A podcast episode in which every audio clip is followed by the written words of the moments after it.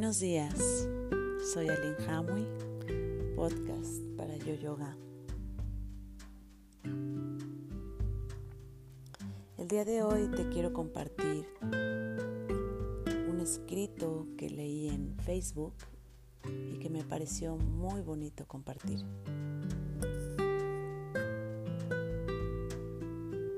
Y de repente despertamos un día y todo cambió. En Disney se apagó la magia. La muralla china no era tan fuerte. Ahora Nueva York sí duerme y ningún camino quiere conducir a Roma. Un virus se corona como dueño del mundo y nos dimos cuenta de nuestra fragilidad. No sabemos si el daño es a propósito o irresponsabilidad de nosotros mismos, pero la amenaza está ahí, cada día más fuerte. Ya los memes no causan tanta risa.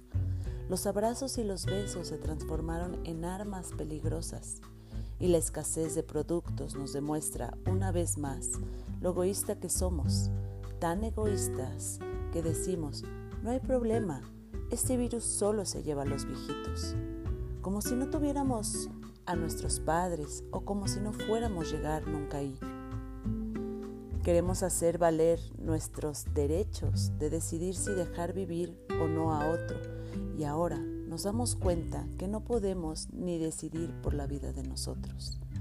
Un planeta que hoy se pone una máscara no solo para un virus, sino para tapar nuestra vulnerabilidad mezclada con soberbia.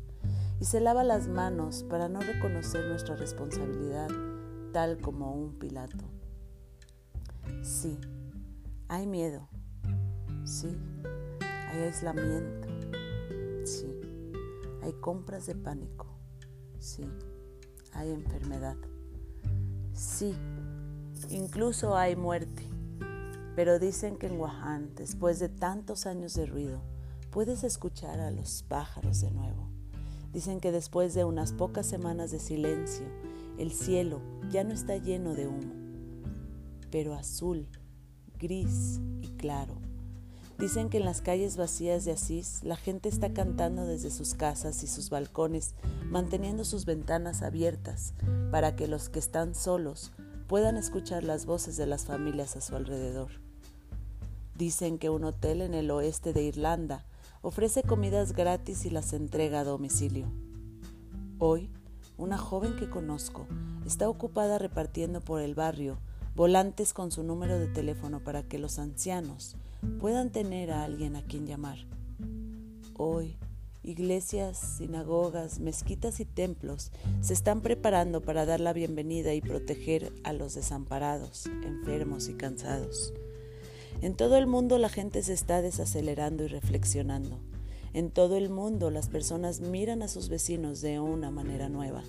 En todo el mundo la gente está despertando a una nueva realidad, a lo grande que realmente somos, a qué poco control tenemos realmente, a lo que realmente importa, a amar. Entonces, rezamos y recordamos que sí, hay miedo, pero no tiene que haber odio. Sí, hay aislamiento, pero no tiene que haber soledad. Sí, hay compras de pánico, pero no tiene que haber egoísmo. Sí, hay enfermedad, pero no tiene que haber enfermedad del alma. Sí, incluso hay muerte, pero siempre puede haber un renacimiento del amor. Despiértate eligiendo cómo vivir hoy. Hoy, respira. Haz una pausa y escucha detrás de las tormentos de tu miedo. Los pájaros cantan de nuevo. El cielo se está despejando. La primavera está llegando y siempre estamos rodeados de amor. Abre las ventanas de tu alma y aunque no puedas pisar la calle vacía, canta. Escrito por Richard Hendricks en marzo 13 del 2020. Ojalá que esto nos sirva a la humanidad para unirnos y crear una sociedad más ocupada en cuidarnos y ver que en realidad somos uno y que así como podemos contagiar un virus, podemos cuidarnos y contagiar el amor y el cuidado de uno por el otro. Sembremos semillas de amor y confianza. estamos en manos de Dios.